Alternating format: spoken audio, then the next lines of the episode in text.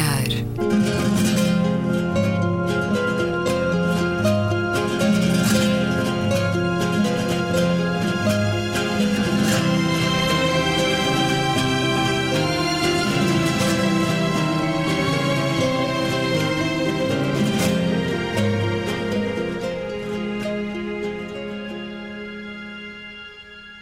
Bem-vindos a Um Certo Olhar. É uma conversa na Antena 2 com Gabriela Canavilhas, António Araújo, João Céu e Silva e Luís Caetano. João Céu e Silva, jornalista e escritor, obrigado por eh, estares neste programa. João Céu e Silva acaba de publicar o livro Fátima, a profecia que assusta o Vaticano, a chancela da Porta Editora. Os vossos destaques do melhor e pior da semana a franzir o sobrolho aqui nos últimos dias, António Araújo? Duas coisas, uma notícia nacional, para não dizer quase local, uh, Lisboeta, peço desculpa de não trazer sobre o resto do país, mas uma pequena notícia que, apesar de tudo, deu duas páginas no Jornal Público e acho que é importante e, e que merece ser esclarecida. O, a construção na graça do funicular segundo o Jornal Público, põe em risco uh, uma estrutura medieval única no país. O, apesar do projeto para a construção deste funicular ter sido uh, revisto, a Direção-Geral de Património Cultural alertou para a possível destruição de 80% de uma estrutura, e cito, com elevado interesse patrimonial. A Câmara garante que não, mas o arquiteto não tem certeza. Fica aqui o pedido de mais esclarecimento. Qual é a estrutura? Uh, a estrutura é uma estrutura medieval, é o, é um difícil dizer, o alambor da muralha fernandina. Sim, a muralha fernandina ali é absolutamente da, da presente Exatamente. e visível. Em termos eh, mais amplos, uh, a segunda volta de, das presidenciais francesas e realmente a posição que está a tomar que estão a tomar os melanchonistas, se assim se pode dizer, que entre Macron e Le Pen escolhem a abstenção, é um pouco hum, grave e, sobretudo, porque, apesar de ainda haver uma confortável distância entre hum, o candidato Macron e Marine Le Pen, o que é facto é que algumas sondagens já estão a encurtar um pouco essa distância. Uma sondagem do IFOP fiducial dava para uma segunda volta 61,39%, mas outra da Opinion Way já dá 59,41%, e acho que perante isto a posição dos melanchonistas, não sei se é assim que se poderá dizer, dos partidários de Melanchon, é de uma grande irresponsabilidade, eh, sobretudo porque, mesmo que ganhe eh, Macron, a França vai sair daqui um pouco fraturada. E há que se perceber de que lado da fratura é que se quer estar, se se quer estar do lado de Macron e, digamos, ainda do projeto europeu, se se quer estar do lado de Marine Le Pen contra uh, uh, a Europa tal que a conhecemos, inclusivamente de, uh, de, ao lado da xenofobia, do racismo, de contra as minorias, o negacionismo do Holocausto, etc. As ideologias estão aqui a ser sublinhadas para um homem que escreveu recentemente sobre Não, eu acho que há um a ponto... ideologia esquerda-direita. Temos aqui um extremar sublinhado. Isso é um facto, de... mas, eh, mas há um, um, ponto que se está a verificar em muitos países europeus, em Portugal penso que ainda não ocorreu, mas que, que se está a verificar e verificou-se na Holanda, que é uma debacle, para utilizar uma expressão francesa, que é realmente uma derrocada do socialismo tradicional que necessita realmente de ser reinventado, como agora se diz.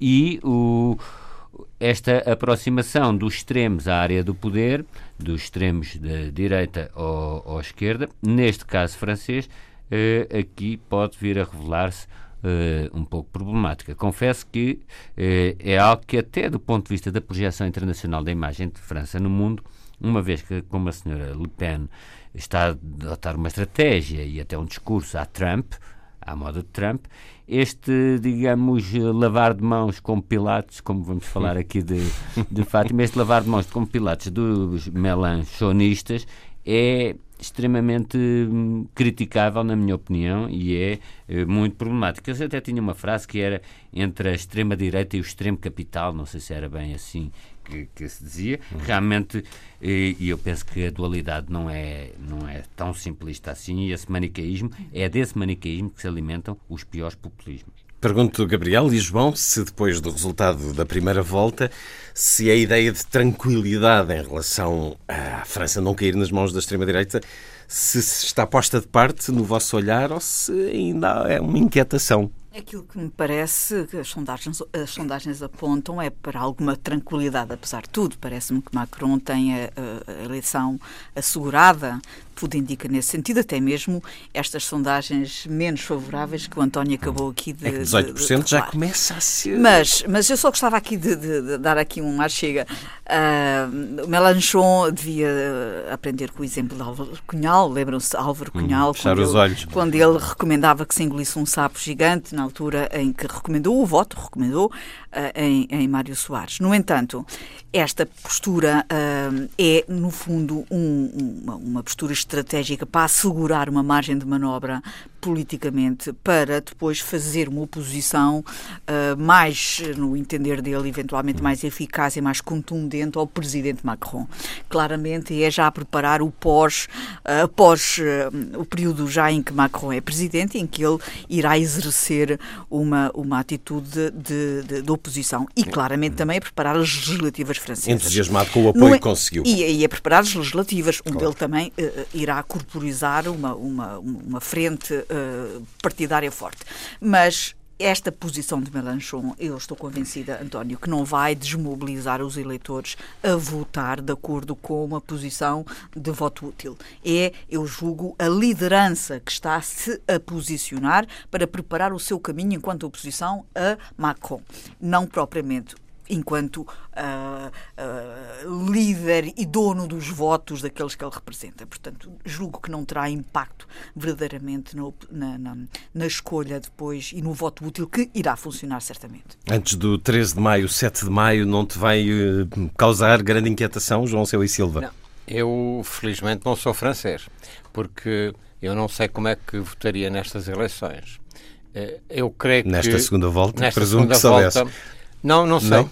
não sei, porque eu, esta questão de dizerem que as ideologias acabaram, eu não partilho dessa ideia. E depois, Marine Le Pen é impensável. Uh, e o candidato Macron, a mim, não me diz nada. Pelo contrário. Mas entre o impensável e o não dizer nada. Pois, mas esse é o grave problema. É que o mal menor é uma coisa que me preocupa bastante. Na política não é frequente? É, é muito frequente. uh, mas eu, se, estive, se tivesse que votar, não sei onde é que colocaria o meu voto. Acho que se as sondagens se aproximarem demasiado, os franceses vão ter que engolir mesmo o sapo, como o Álvaro Cunhal, alguns franceses. Altura, alguns franceses. Portanto, acredito mesmo nisso. Mas eu temo, algum, eu temo que para muitos franceses o este eleição seja um voto de abstenção ou um voto em branco e que é, vai ser difícil. E o discurso de que o do mal menor é um discurso que começa a estar estafado. Uh, portanto, eu não sei como é que vai ser isto, eh, principalmente nos efeitos que isto terá na Europa, porque é impensável, mas imagine-se que a Le Pen seria eleita e seria o fim da Europa como a conhecemos. Portanto, Portanto espero que as coisas corram bem, mas engolir o sapo eu acho que está a ficar cada vez mais difícil. Para muitos será um salto de fé este voto em Macron, mas, mas será, acontecerá. António. Eu também não defendo que as ideologias tenham acabado, mas acho que há aqui uma fronteira que é uma fronteira que se chama democracia, direitos humanos, os valores que construíram a Europa. Humanistas. E por isso mesmo, apesar de tudo, não teria muitas dúvidas eh, na questão do, do voto. O que tenho talvez uma nuance em, em, relação ao que disse a Gabriela. O Melanchon pode ter, ele próprio, ficar isolado e pode ser uma estratégia pessoal dele, até para a afirmação das legislativas, porque, como sabemos, Macron não tem um partido, portanto é um candidato que vai ter algum problema. Eh, não tem um, uma, claro, uma, estrutura, estrutura partidária que o apoie, portanto, nas legislativas terá alguma dificuldade. Agora, esse discurso pode realmente permitir ao Melanchon ter, quer nas legislativas, quer agora já nas pós-presidenciais, uma uh, afirmação de alternativa, se quisermos, de esquerda a Macron. Mas a Macron pode sempre retorquir que se, tivesse, se os franceses tivessem seguido a estratégia de Mélenchon, eh, quem estaria no lugar não era ele, Macron, apesar de tudo moderado, mas seria a senhora Le Pen. Portanto, apesar de tudo, isso, esta, esta atitude eh, é também uma atitude de algumas vistas um bocadinho curtas da parte de Mélenchon, que é muito a pensar num, num, no dia imediato a, a, a, contar com a vitória de Macron, mas não percebendo que com isto perde um capital político e até moral muito grande, e isso uh, devido tempo ser-lhe uh, cobrado. cobrado pelo presidente Macron. João Céu e Silva, um destaque dos últimos dias? Olha, eu houve uma notícia das últimas horas que é, a, que é a ida do Papa ao Egito. Ele dispensava segurança, vidros à prova de bala, portanto, uh, enfrentava, queria estar junto com o povo. E eu, não sendo o maior fã deste Papa, acho que isso é uma atitude extremamente importante, porque hoje em dia os governantes não, não não querem estar perto do povo, dos seus eleitores sequer, e, e principalmente não dão o corpo às balas, como este Papa parece estar a fazer. Bom, Portanto, mas entre o, que, o ele desejar e acontecer assim, de facto, vai uma grande diferença, porque sim. os serviços de segurança não brincam. Sim, mas uh, os Papas muitas vezes quebram o protocolo. E, portanto, ele vai chegar eu não estou a pensar que possa haver um atentado, nem estou a pensar que possa haver Francisco quebra de facto o protocolo, Exato. mas quando, é. quando anda a pé, quando se aproxima das pessoas, agora um carro desprotegido será um pouco mais complicado. É o que ele diz. Ele quer chegar ao povo e quer andar, e quer andar uh, mais à vontade. E isso surpreendeu-me muito, porque este não é um tempo em que os líderes mundiais se cheguem ao povo, de, de uma ponta à outra do mundo. Portanto, este, eu estava a lembrar de, do livro e do filme As Sandálias do Pescador, o filme Exato, extraordinário com Anthony Quinn, quando ele tem de se disfarçar para sair à noite Sim, para estar exatamente. com o povo. O tempo não mudou muito. E estava a lembrar também nas últimas horas da entrevista de Donald Trump a dizer isto de ser presidente é mais difícil do que eu pensava. Os serviços secretos não me deixam andar à vontade, portanto, a segurança e o barralas. Gabriela, um destaque dos últimos dias. Queria saudar uh, a criação do Museu da Resistência, o Museu. Na sequência do programa Museu da Nacional da Resistência, semana. penso que é assim que se irá chamar, em Peniche, no Forte Peniche. Será o 15 Museu Nacional, uhum. uh, Exatamente, uh, e, e, gostava aqui de lembrar um, um, um, facto que me foi lembrado a mim pelo José Carlos Vasconcelos no artigo da Visão, em que ele lembra que este famoso Museu da Resistência do Forte Peniche uh, não está a ser criado agora uh, por, uh, enfim, por... São por, muitos anos já. Por, de... por, por artes ou por, um, um, sopro de Nossa Senhora de Fátima. Ele foi, por, foi criado por decreto-lei em 1976, com os mesmos fundamentos e objetivos que estão agora expressos nesta decisão. e tem muita graça porque desde 1976 até hoje, nunca, esse mesmo decreto nunca foi revogado.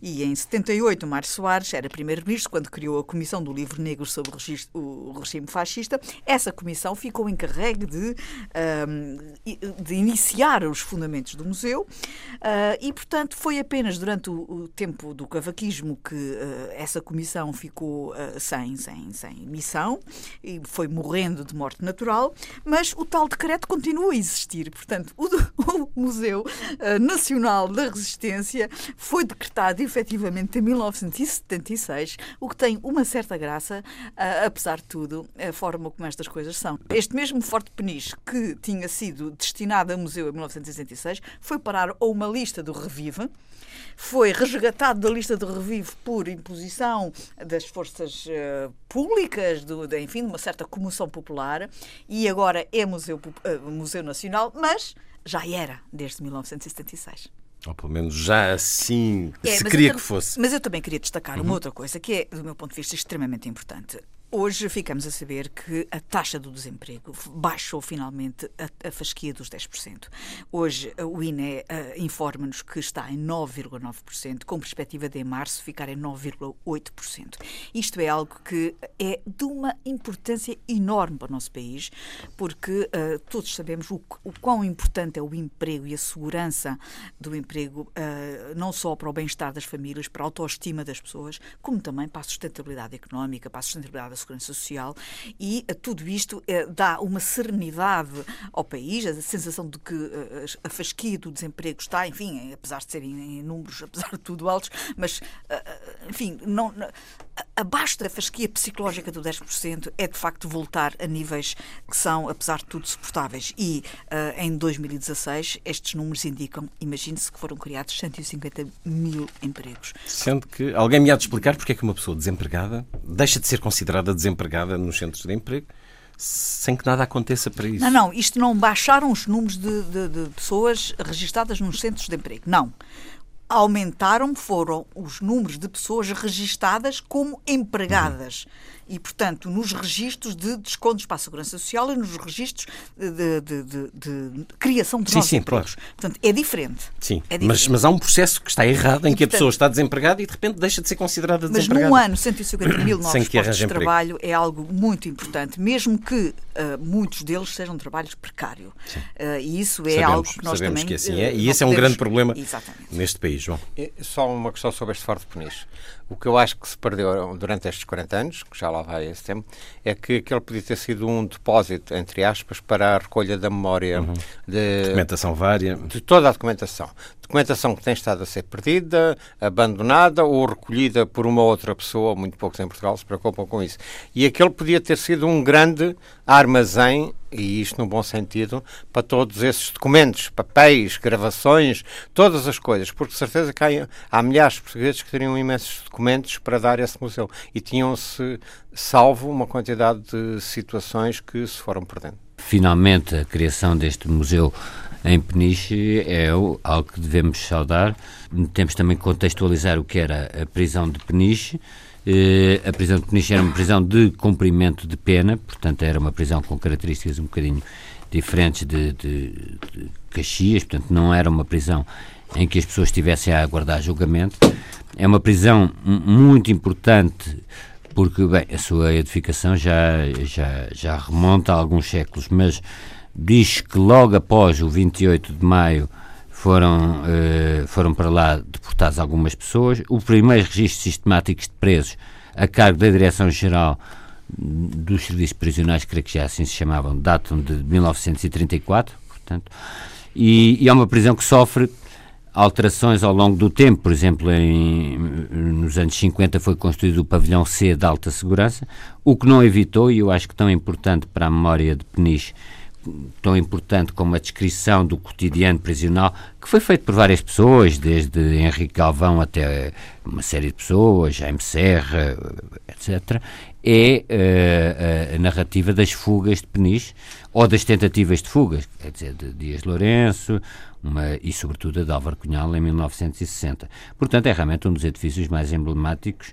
eh, digamos, não diria tanto da resistência, sei que o museu se vai chamar da resistência, não diria tanto, pode-se dizer da resistência, mas ainda ontem, hum, falando com uma jornalista do público, seria antes o Museu Nacional da Repressão. É um bocadinho difícil dizer se é da repressão, se é da resistência, o que é importante é que aquela estrutura, que, ela, que não, se, não se perca, ainda hoje existe, eh, o, parlatório lá está, mas realmente as condições, eh, digamos, museológicas deixam bastante a desejar. E realmente é, uma oportunidade para que haja uma recolha de testemunhos orais, etc. Agora, tudo isso envolve não apenas a manutenção do edificado, mas depois todo um trabalho historiográfico, como aquele que tivemos a ver a semana passada no Aljube, que seja levado a cabo, talvez até com a colaboração da, da Câmara, para a recolha de testemunhos. Do ponto de vista documental, realmente pode-se ter perdido alguma coisa, apesar de tudo, os registros que, que, existem nos arquivos nacionais na Torre do Tombo, quer dos serviços prisionais, quer das polícias eh, políticas, quer do Ministério do Interior, etc., já dão um contributo importante. O que não se pode deixar de lamentar é que dos principais registros que devem, que devem existir são registros do próprio Partido Comunista Português, cujos arquivos são relativamente fechados. Isto é, o Partido Comunista Português tem uh, uma presença muito forte, é sem dúvida a força política que tem a maior presença em em Peniche. Representando os em, porque, a, a, Além de mais, porque eram presos em cumprimento de pena e porque foi a força política que acompanhou a oposição à resistência à ditadura durante mais anos. E há uma série de relatos uh, de Dias Lourenço, uh, de, de, de Jaime Serra, também já há relatos e até livros sobre a, a, fuga de Cunhal, não apenas de Pacheco Pereira, mas, mas também uh, de outros livros, Próximos da Fonseca, etc. Mas realmente é pena que os próprios registros uh, do, e o, o, arquivo do Partido Comunista se mantenha também um pouco encerrado para os historiadores. Aqui, em nome de todos, deixo uma palavra de pesar, de tristeza pela morte do padre Carreira das Neves, aos 83 anos, um padre Uh, que é também da região de Leiria, vamos falar de Leiria a partir de Fátima. Aqui esteve um, na Antena 2 há não muito tempo a falar de Lutero, Palavra e Fé, um homem dos estudos bíblicos, da exegese, um, uma voz tranquila, lúcida e que uh, gostávamos de ler. Aqui fica esta nota de tristeza pela morte do padre Carreira das Neves. Eu gostava de me associar, mais uma vez falando de livros, o, o, o, penso que é o último livro dele, é um livro de entrevista chamado Ler a Bíblia para o século XXI. É um livro que, que espelha o conhecimento absolutamente notável que o padre Joaquim Carreira das Neves tinha do mundo antigo, sobre o qual escreveu, sobre as comunidades cristãs antigas. Eu tenho outro livro também notável chamado Cristo, História e Mistério. Acho que são, é, é um livro de leitura obrigatória para a compreensão do Cristo histórico, se quisermos, do, do mundo e do tempo em que Cristo viveu, e, e, e é realmente uma perda enorme, eh, sobretudo eh, para crentes e não crentes, sobretudo numa perspectiva para a cultura portuguesa, sem dúvida. Vamos falar de Fátima. A poucos dias do centenário das aparições, a poucos dias da visita do Papa Francisco, que vai uh, diretamente a Fátima numa visita de uh, um dia. Preparamos então também para essa canonização dos eh, pastorinhos. Fátima, consagrada como altar do mundo, 6 milhões de peregrinos anualmente, 10 milhões previstos para este ano de 2017 forte aposta de diferentes autores e do mercado editorial na compreensão do fenómeno no olhar histórico, compensando se calhar anos em que tal trabalho não foi feito, e isso é dito por eh, dois autores que estão aqui nesta mesa. João Céu e Silva é autor de Fátima, a profecia que assusta o Vaticano. Vamos uh, falar em concreto desta profecia, sublinhada pelo título, mas o livro é muito mais. É uma contextualização e uma interpretação a partir de diferentes vozes do que aconteceu em Fátima. E uma das vozes é do próprio autor, o jornalista João Céu e Silva, desse olhar sobre o que é o lugar de Fátima. Hoje uh, leio aqui um certo também para sentir a escrita de João Céu e Silva quando uh, chega a Fátima e começa por visitar o Museu Interativo. O visitante sai regalado da visita, principalmente porque na etapa anterior, ao final do percurso, é convidado a sentar-se numa sala com vários bancos corridos, como se estivesse numa igreja, onde assistirá ao ponto alto de todas as informações que lhe foram fornecidas. É aqui que acontece a reprodução das várias aparições, com a ajuda de tecnologia que o transporta para o ano de 1917. Pode suceder que tenha de esperar um pouco, caso o equipamento ainda não esteja pronto a funcionar, mas será uma demora de alguns segundos quase mística. Então, a Nossa Senhora aparece do fundo da sala, Desliza até à azinheira, brilha, sorri, seduz e transmite a mensagem e o segredo. Enquanto o maravilhoso se verifica, com os pastorinhos a acompanhar a assistência nas aparições, vai-se vendo tudo o que se diz ter acontecido. Quando o visitante já está ele próprio a sentir-se companheiro dos videntes nessa viagem no tempo, embalado no sentimento de algo divino, dá-se a estocada final ao crente por via da tecnologia que confirma a anunciada interatividade do museu. Deixa de chover na Cova da Iria, onde milhares de pessoas se sujavam de lama e o sol brilha intensamente. Tão receosos como os pastorinhos se devem ter sentido na primeira aparição, vai ficar o visitante ao ser varrido por uma onda de calor celeste, reproduzindo a que terá secado os milhares de peregrinos, enquanto o sol dança no cenário, subindo e descendo do chão ao teto da cave do centro comercial, bailando também para a esquerda e para a direita. Mas não termina aqui a intervenção tecnológica que recria aqueles momentos, pois do teto libertam-se pétalas e um perfume tal como aconteceu numa das outras aparições. É impossível não ficar ciente de todos os aspectos que compõem o um momento sobrenatural que até hoje continua a atrair tantos milhões a Fátima, até porque quando se questiona a guia sobre a fusão das várias aparições numa única, a resposta é pacífica, para facilitar o seu entendimento e porque se torna ainda mais belo. uma descrição um pouco mais uh, pitoresca do que é Fátima hoje, mas o livro percorre toda a história escrita na altura, narrada pelos uh, jornais, em particular uh, por um e por um repórter que, como defende o livro, acaba por dar consistência aos acontecimentos. E é um livro que recorre a diferentes vozes, do Bispo de Leiria ao reitor do Santuário de Fátima, nomes uh, como o Padre Anselmo Borges ou Dom Carlos Azevedo, em entrevista. Também António Araújo escreveu no Jornal Público um longo trabalho há algumas semanas, em fevereiro, que intitulou Fátima 100 anos depois, e também leio um certo. A par deste, muitos outros relatos e supostos acontecimentos desafiam a convicção racional e claramente não satisfazem os critérios da veracidade histórica. Daqui não decorre como é evidente que Fátima seja um embuste para retomar a caracterização sumária de Tomás da Fonseca ou que Lúcia fosse uma tarada ou uma degenerada para usar os abrasivos epítetos que o jornal republicano No Mundo utilizava para descrever a vidente. A precária fiabilidade dos testemunhos dos pastorinhos não significa que tudo quanto ali sucedeu tenha sido uma construção urdida pela Igreja ao longo de um século. Significa isso sim, como bem observa José Barreto, insuspeito de clericalismo, que talvez seja tempo de desarmar o velho e com frequência estéril debate sobre a autenticidade a sobrenaturalidade das aparições reconhecidas pela Igreja e para evidenciar a pertinência do seu estudo sob uma variedade de outros ângulos. Ora, também João Céu e Silva, nas conclusões deste livro, defende que, ou afirma, que a verdade dos acontecimentos já pouco importa. Porquê é que uh, defendes isto, João e Silva? É, eu acho muito difícil ficar com uma opinião ao final de 100 anos sobre o que realmente aconteceu o, todos os, os, relatos da altura, para mim, são, na minha opinião, são. caem para um lado, caem para o outro.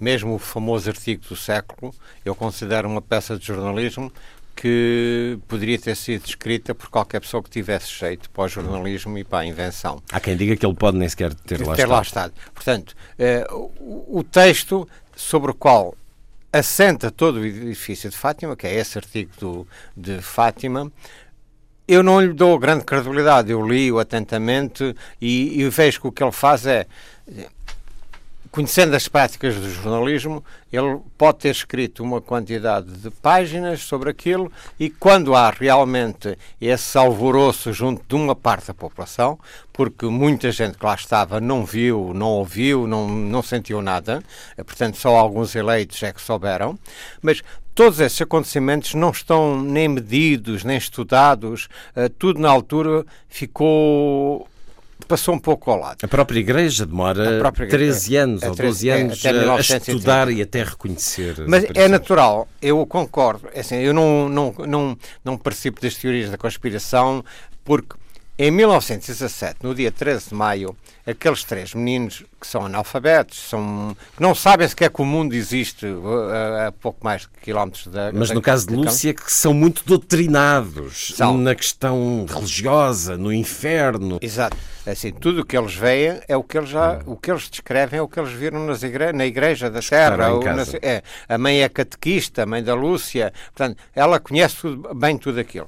Mas o aquela zona, a Cova da Iria, naquela altura, era o lugar mais perdido no mundo, não existia nada. Portanto, eles não sabem que a Revolução Russa está em curso, eles não sabem que existe. Uh, saberão que existe uma guerra mundial e que alguns soldados talvez saibam, porque pode ser que Sabe alguém que já tenha ido, está... mas é um dos poucos acontecimentos que eles podem saber.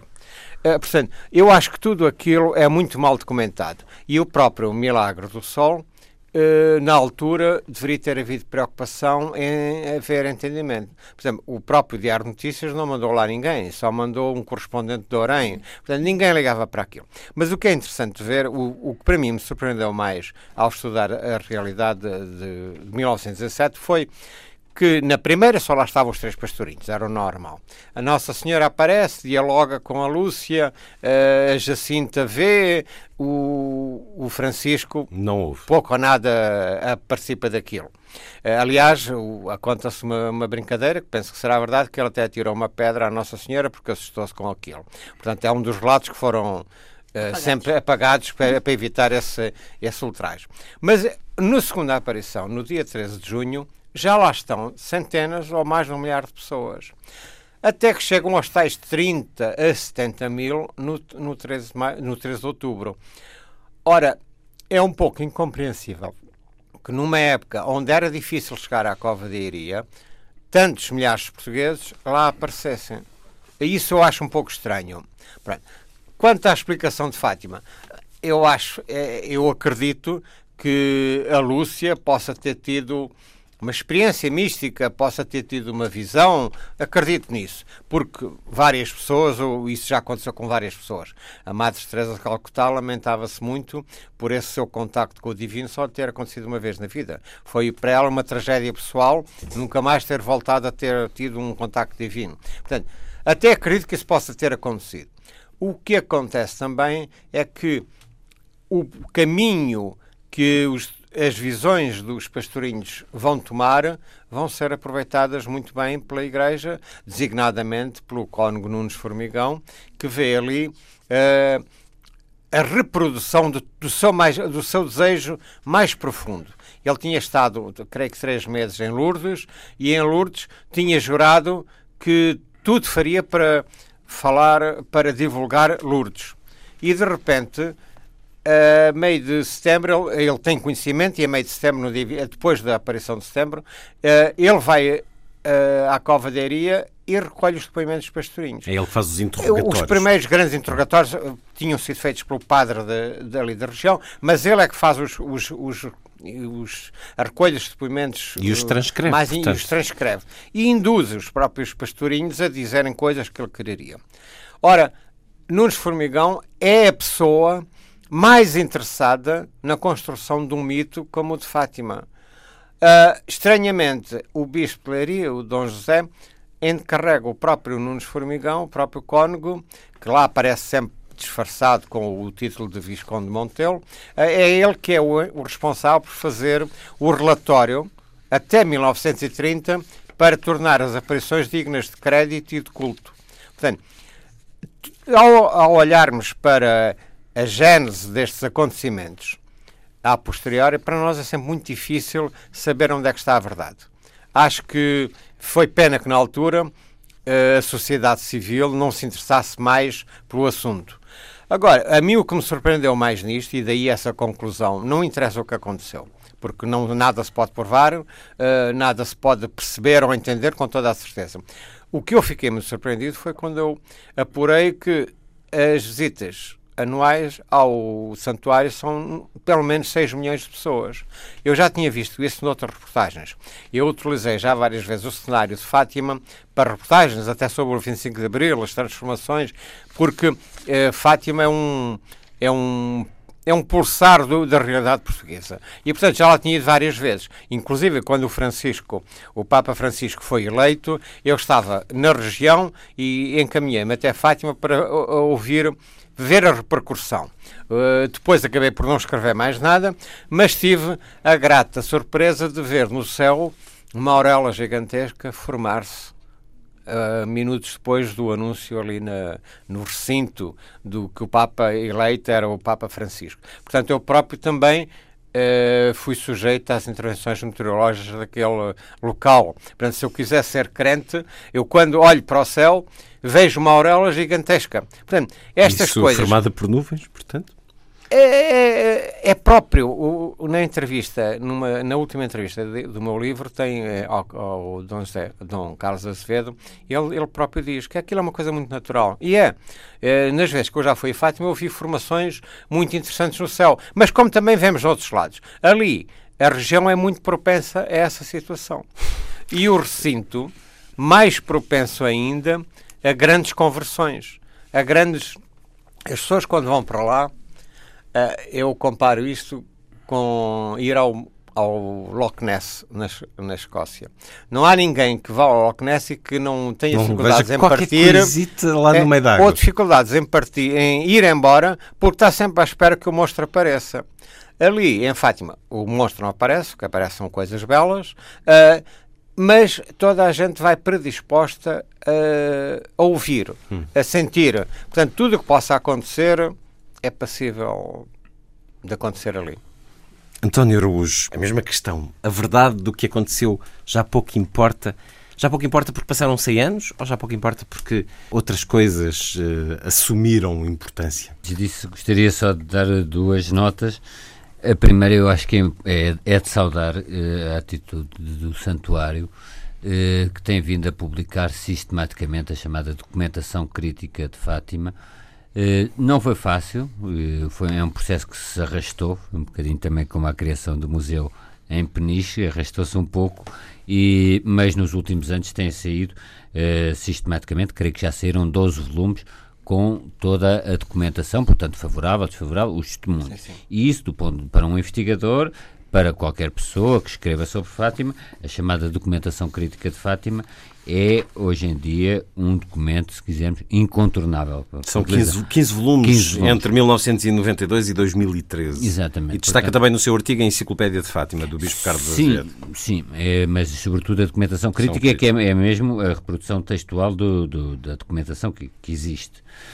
Ainda poderá existir outra no santuário e esperemos que, que, que esta publicação continue. O segundo ponto que é importante referir para crentes e não crentes é que aquilo que é dito pelo Bispo Dom José eh, eh, é que são acontecimentos dignos de crédito. Acho que é, eu agora não tenho crédito a expressão.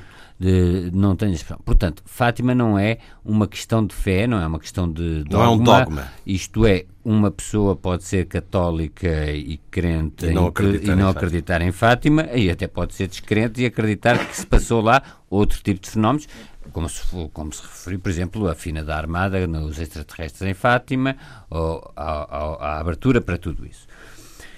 O que a, eh, a questão da verdade, como é evidente, tem sempre importância, mas o que de, hoje em dia, uh, e é importante talvez saudar a literatura que tem saído este, este ano, os quais se inclui este livro do João Céu e Silva, Fátima, a profecia que assusta o Vaticano, o que é importante saudar é que se ultrapassou uh, se quisermos, aquela dicotomia muito aguerrida dos dois lados, em que tínhamos, uh, se quisermos, Fátima, Altar do Mundo, uma publicação luxuosa, portanto, em que era tudo dado como adquirido, e por outro lado tínhamos os, os, livros de anticlericais militantes, que até se prolongam até ao Padre Mário Oliveira, etc. Não é descabido e nem, nem é, que isso ainda venha, ainda possa surgir depois desta vaga de livros sobre Fátima, que nem todos são livros apologéticos, como o livro de João José Silva não é um livro apologético, é um livro que procura uh, ser neutro, é estilo de reportagem, mas não é descabido que depois uh, surja também uh, o conjunto de literatura antifatimista. Agora, Até reeditada. Exatamente, e já, ah, algumas já foi. Tomás do Fonseca, Leões, que acusa foi, a Cova dos Leões, Leões, o maior embuste deste século, exatamente. diz este insubmisso republicano. E há outros, Simões Ilhar, Fátima Desmascarada, etc, etc. Agora, Há uma, como diz o José Barreto num, num, num, artigo publicado no livro dele, Religião e Sociedade, esse, essa dicotomia é estéril do ponto, até do ponto de vista historiográfico. E, porquê?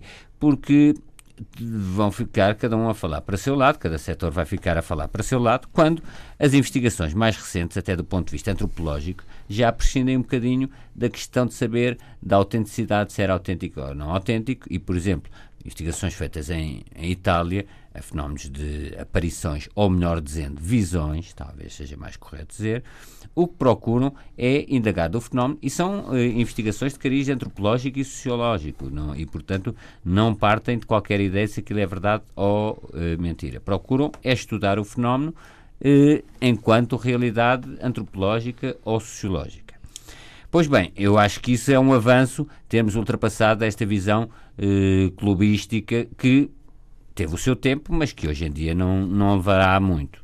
Uh, mas não se ter uh, ido nem para o, uh, aquela literatura apologética que não admitia crítica, nem se ter ido para outra literatura antifatimista e anticlerical que também não admitia crítica, portanto, era aquilo, um, um choque de verdades e ambos reclamavam a sua verdade.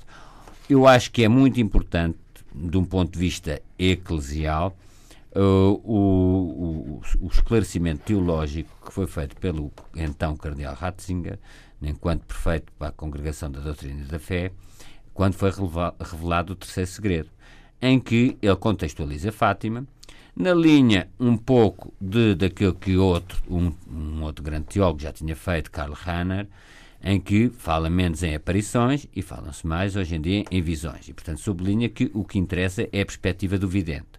Coisa que, aliás, tem vindo a ser feito. Eu estou a referir-me a uma perspectiva intraeclesial. Não estou, isto é, quem esteja situado fora dessa órbita pode negar tudo. Agora, a atitude que tem vindo a crescer no âmbito da Igreja, sancionada, aliás, pela, pela Congregação para a Doutrina da Fé, avalizada pela, por essa é um pouco aquela que vemos espelhada em intervenções recentes do Padre Anselmo Borges hum. ou Dom Carlos Azevedo, hum. em que diz eh, Nossa Senhora não apareceu, Nossa Senhora não aprendeu português, o que interessa é a perspectiva do vidente. Por Duas isso... frases, Padre Anselmo Borges, é evidente que Nossa Senhora não apareceu em Fátima, e do Dom Carlos Azevedo, Maria não vem do céu por aí abaixo. Claro. Creio que o próprio Febrento Domingos, quando estivemos neste programa, também uh, disse algo dizer semelhante. que isto é uma, uma, uma saída escapista, dizer não apareceu, mas foi vista. Pois. É, agora, e portanto é uma forma de iludir a controvérsia sobre a veracidade. Agora, como disse o João, eh, Sérgio Silva, eh, é muito importante, é colocarmos na perspectiva do vidente, isto é, é Respeitar possível, a visão mística. É possível, não estou a dizer se é provável, mas é possível que, tenha, que os videntes tenham tido uma experiência mística de verem aquilo que não apareceu. Por isso, já o Karl Rahner insistia, é uma pena é, o, esse livro dele não está traduzido cá, sobretudo porque é apenas um. Ele tem um livro sobre, em alemão chamado precisamente sobre visões. É, ele foca muito mais na questão das visões do que na questão das aparições. Quero pegar em algo que disse aí, mas antes, Gabriela, o teu olhar sobre a importância ou a possibilidade do conhecimento do que aconteceu ali, da verdade do que aconteceu ali? Bom, é eu, relevante ou não? Eu debrucei-me eh, sobretudo a partir de, da publicação da Patrícia Carvalho, uh, que é uh, um relato, ou melhor, é uma investigação jornalística a partir de, das fontes existentes e bastante a crítica do ponto de vista de, do conteúdo. Uh, e parece-me que quem quiser uh, fazer essa leitura, digamos, factual e, uhum. e, construir uma narrativa jornalística, que é uma boa fonte, e estou já uh, interessadíssima em ler a do João Céu e Silva, porque de igual forma parece-me que vai exatamente no mesmo sentido, e este é um, este é um assunto que, evidentemente, que, que me interessa bastante aprofundar. Interessa-me eu própria, quando era adolescente, li os, os, da Fina da Armada. que estava publicado da Fina da Armada, até por, por esse interesse por fenómenos uh, fora do vulgar e tenho acompanhado isto com uma certa distância uh, e devo dizer que não tenho qualquer tipo de adesão emocional a, a Fátima. Só, tive, só estive em Fátima uma vez na vida, há muitos anos. Fizeste a procissão das velas? Não, estive em Fátima num, num dia à tarde, uh, meio da semana, sem qualquer tipo de ligação a qualquer evento religioso e, e não senti nenhum tipo de, de emoção. Uh, aliás, senti algum desgosto, achei aquilo, enfim, não, não, não, não gostei. E, uh, e nunca senti nenhum tipo de aproximação, nenhum tipo de aproximação, nem intelectual, nem emocional, nem religioso ao que se passa em Fátima, apesar de eu ser crente. agora, em relação àquilo que tem sido dito, eu estou aqui em presença de dois especialistas, basta, eh, enfim, um ter escrito um livro sobre esta matéria e outro ter escrito um dos artigos mais extraordinários que li sobre este, este assunto, o artigo que, aliás, há pouco referiste no público, e, portanto, apenas me resta falar do ponto de vista, de, de, enfim, mais sensorial. Eu acho que aconteceu algo no dia 13 de maio de 1917. Algo aconteceu na Cova, diria. Não pode não ter acontecido nada. Porque três crianças, naquelas circunstâncias, como disse o João, sem qualquer tipo de cultura, analfabetas, sem conhecimento nenhum do mundo, sem nenhuma influência de nada, aquelas três crianças foram testemunhas de qualquer coisa senão não tinham chegado a casa. Uma uh, acabou por confidenciar à mãe, a Jacinta, uh, e, portanto, uh, houve algo que tocou profundamente naquelas crianças. O próprio uh, Francisco e a Jacinta, apesar de, ao longo dos vários relatos que fizeram, ao longo de anos, enfim, enquanto foram vivos, uh, nunca uh, deixaram de repetir exatamente a mesma coisa. Nunca se desviaram um milímetro do mesmo tipo de testemunho. Portanto, aconteceu algo naquele 13 de maio. E embora dois, as duas crianças mais novas nunca tivessem ouvido nada do que a senhora que apareceu tinha dito à Lúcia, apenas a Lúcia era a única que o via e que comunicava com a senhora, uh, eles relataram, uh, e aliás com muito detalhe, e os, e os, detalhes que foram relatados e que foram transcritos, enfim, que foram, enfim, que estão na imprensa da época e que estão reproduzidos nestes vários relatos, são muito detalhados e levam-nos a crer que esses relatos foram são verdadeiros. Ah, sim? Não, se as crianças Esse detalhe... fazem esses relatos hum. com estes pormenores e mantêm esses relatos durante enfim, os, os, muitos interrogatórios. Esses, esses relatos foram escritos por outra pessoa. Não. Esses relatos até foram modificados ao longo dos anos. Certo. Como aqui já foi é verdade. Os primeiros testemunhos, cujos, esse, é, aliás, primeiro, os primeiros interrogatórios, as primeiras anotações, e os, os meus colegas especialistas corrigir-me-ão se eu estiver errada, salvo erro do padre Manuel Marques Ferreira, os primeiros relatos até desapareceram, os primeiros manuscritos do primeiro interrogatório. Exato. Nunca se chegou pois. até nós, não sobreviveram. Portanto, ficaram aqueles que foram construídos Mas houve tarde. uma transcrição. Mas, de qualquer maneira, os primeiros relatos são até uh, muito estranhos. São uma senhora com um vestido pelos joelhos, com um determinado tipo de tocado, com um véu... São a visão de uma criança do que é uma boneca? Ah, pormenor. Não, é, é assim que o João Céu e Silva descreve. Está a falar o cético. Não, sim, claro, absolutamente, mas, mas é assim que o João Céu e Silva descreve. Uh, a história dos brincos, enfim, há aqui uma série de relatos. Estas crianças não se desviaram nunca deste tipo de relato. Bom, o que é que eu quero dizer com isso? que eu estou convicta que aquelas três crianças foram testemunhas de um episódio. E, portanto, esse episódio ocorreu. A forma como esse episódio foi depois uh, transfigurado ou apropriado uh, para outras dimensões, tendo em conta o ambiente de fé profundamente religioso, profundamente beato, profundamente fechado em que viviam aquelas crianças.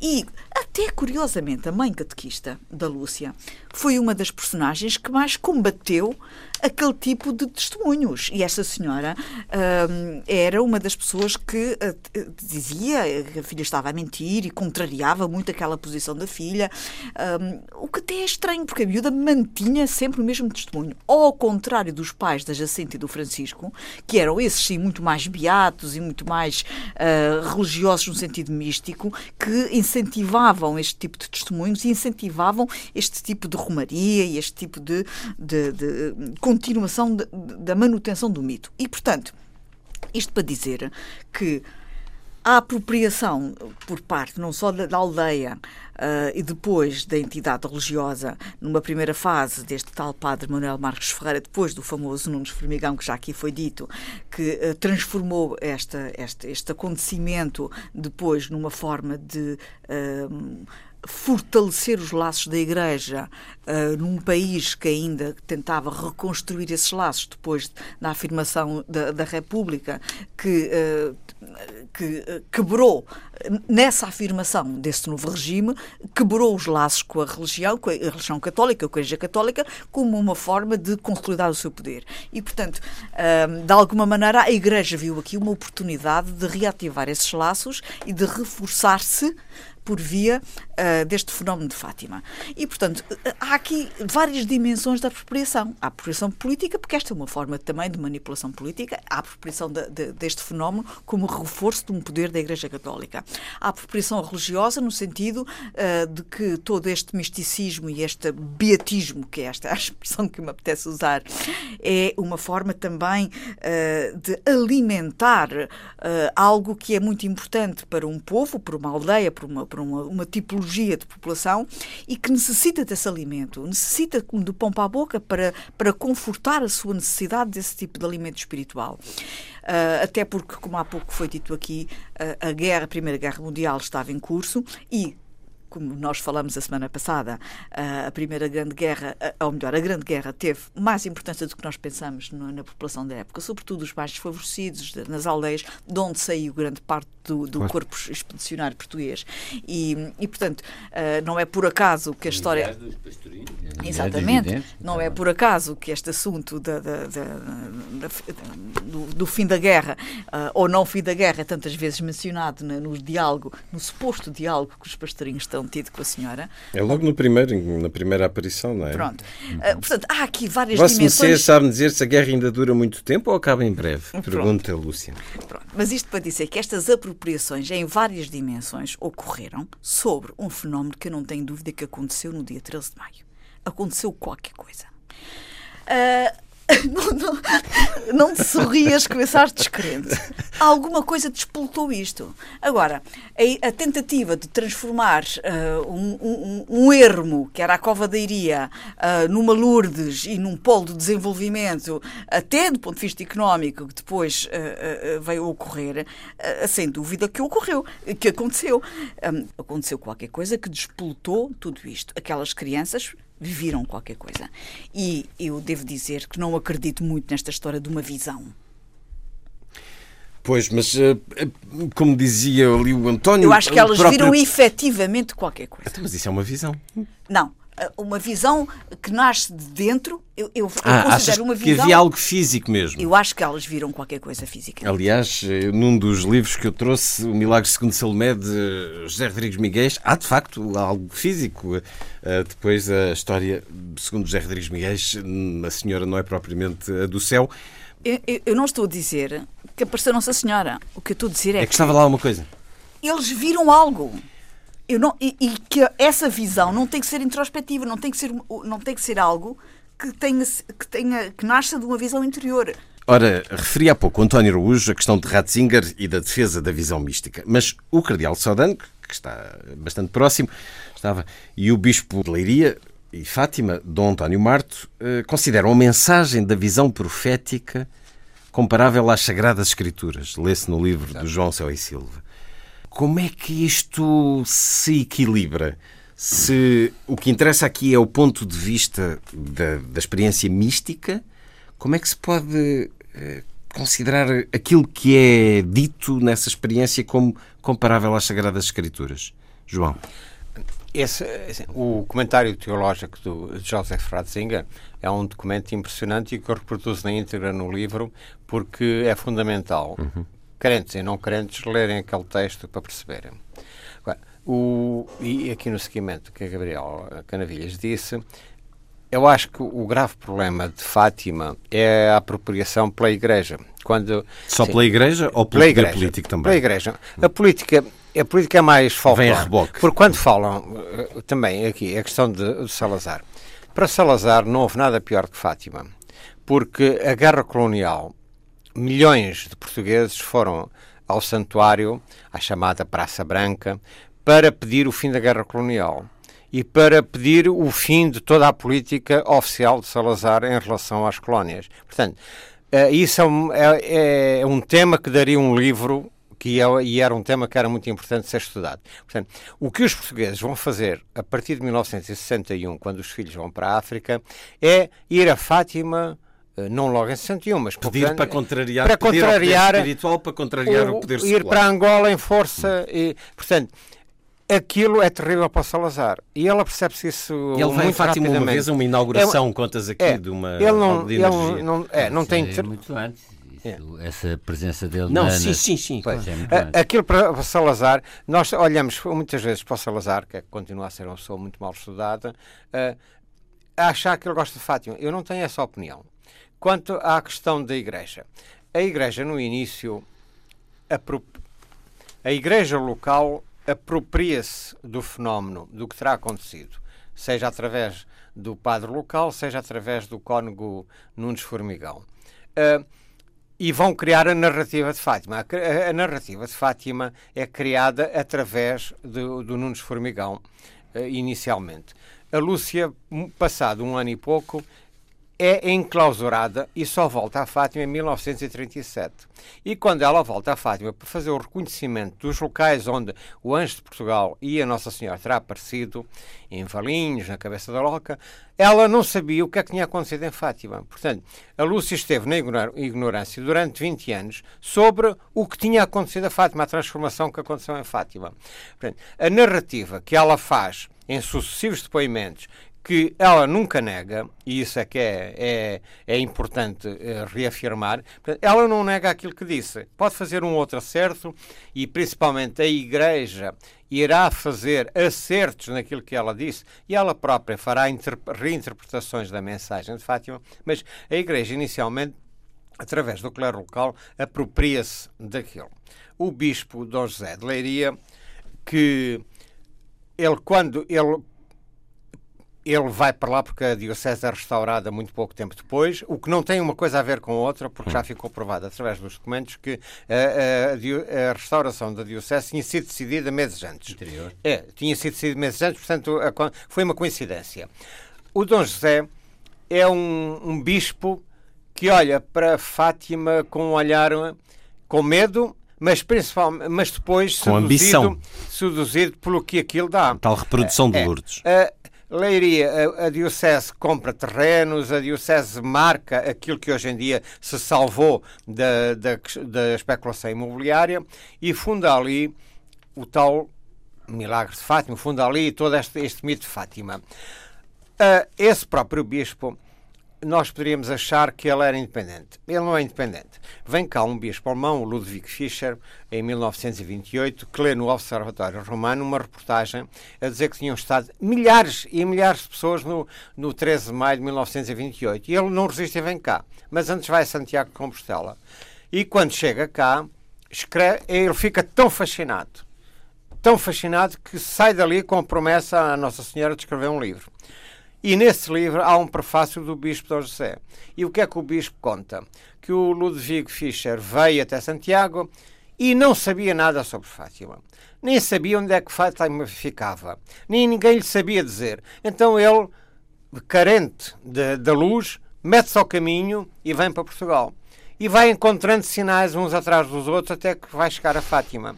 Ou seja, páginas à frente, o Ludwig Fischer nega tudo aquilo, porque mostra que ele tinha tido conhecimento através do artigo do, do Observatório Romano e que fez questão de vir fazer essa peregrinação. Depois de Santiago de Compostela, vir a Fátima. Portanto, a Igreja manipula muito isto no início. Apropria-se.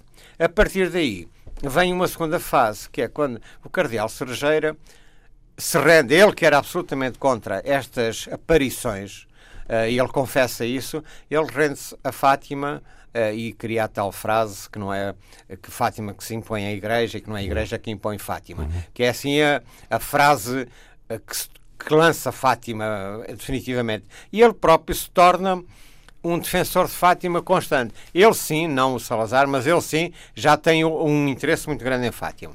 E hoje em dia a Igreja encontra-se perante um fenómeno que não sabe o que fazer e perante o qual, eu uso esse termo, os Papas vêm periodicamente prestar vassalagem a Fátima.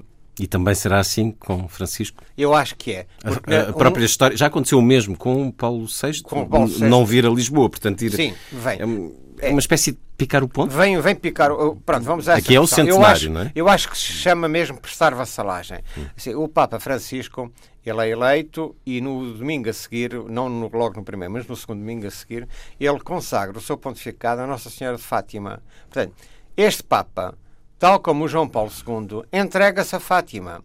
E os bispos portugueses colaboram nessa prática da consagração. Ele consagra. que ele tinha consagrado é, o seu pontificado. É, ao final de 10 dias, portanto, no domingo a seguir, ele consagra. E a imagem de Fátima, a original, que raramente sai de, de Fátima, vai para o Vaticano, para poder estar presente nas cerimónias. Portanto, este Papa, tal como o João Paulo II, que será provavelmente o grande obreiro da causa de Fátima, tal como, além da guerra colonial, que é um dos grandes potenciadores da causa de Fátima, é também é o João Paulo II. E este Papa acaba por repetir a mesma situação. Ora, é inesperado. Eu, pelo menos, achei inesperado que o Papa, o Papa Francisco se entregasse tanto a Fátima. Não será por acaso. Assim, a mensagem de Fátima é lida, é reinterpretada, ainda poderá ser reinterpretada, eh, tendo em conta as questões do Islão, do terrorismo. Eh, os Papas, todos eles eh, dizem que a Igreja nunca foi tão perseguida atual, como é atualmente, portanto, nem nos tempos do romano de Roma, a Igreja foi tão perseguida como é hoje em dia. E, portanto, a mensagem de Fátima. A ameaça que está na mensagem de Fátima é tudo, é importante para Tudo o que está na mensagem de Fátima, mesmo que tenha sido reinterpretada com a questão da Rússia, que só muito mais tarde é que a questão da Rússia aparece. Nunca é dito nos primeiros tempos. Não, não, não que, os primeiros documentos não dizem isso. A Lúcia depois colocará a, a, questão da Rússia posteriormente. E a questão do, da terceira parte do Segredo de Fátima é uma questão então muito mais polémica, porque aquilo é, é realmente dramático. A descrição diz que o Papa, que está rodeado de vários religiosos civis, será morto por tiros e setas. E setas. vamos esquecer as setas, que as setas seriam um pormenor, uh, uh, ou sabe-se lá o que é que poderá acontecer, mas os tiros, aquilo é uma ameaça muito grande. Esse foi o meu entendimento. Que, aliás, me custou. Eu, de início, eu andei um ano e meio a fazer a investigação e a escrever, e isto que chamou-me a atenção porque achei que seria um folclore. Mas quando eu perguntei ao reitor de Fátima, o padre Carlos Cabecinhas, quando perguntei ao diretor do Centro de Estudos de Fátima, o Dr. Marco Daniel Duarte, quando perguntei ao Dom Carlos Azevedo, a, a, aos grandes especialistas de Fátima, se o, a terceira parte do segredo poderia ser dada como resolvida como o João Paulo II decidiu que tinha ficado, Todos eles me disseram que não. não. Tecnicamente, o, a ameaça do, da terceira parte do segredo de Fátima mantém-se à espera de acontecer. Ou seja, poderá sempre acontecer que um Papa, o próximo, um Papa morra. Morra de forma violenta, desenhada uh, da forma uh, descrita no chamado Terceiro Segredo de Fátima. Daí este uh, título, subtítulo do livro de João Céu e Silva, a Profecia que Assusta o Vaticano, livro agora publicado pela Porta Editora, é um tema cuja reflexão é vasta, complexa e tem aqui uma crente esclarecida e dois profundos conhecedores da questão Fátima. Temos também para discutir o que é Fátima hoje, esse lugar de comércio onde se movimenta muito dinheiro a concessão de uma tolerância de ponta aos funcionários públicos atribuída esta semana pelo Governo. Por isso, vamos continuar esta conversa no programa da próxima semana. Estão todos convocados, convidados. João Céu Silva, muito obrigado por uh, aqui estares e por uh, continuares. Gabriela Canavilhas, António Araújo e Luís Quetano. Foi um certo olhar a si os desejos de uma excelente semana.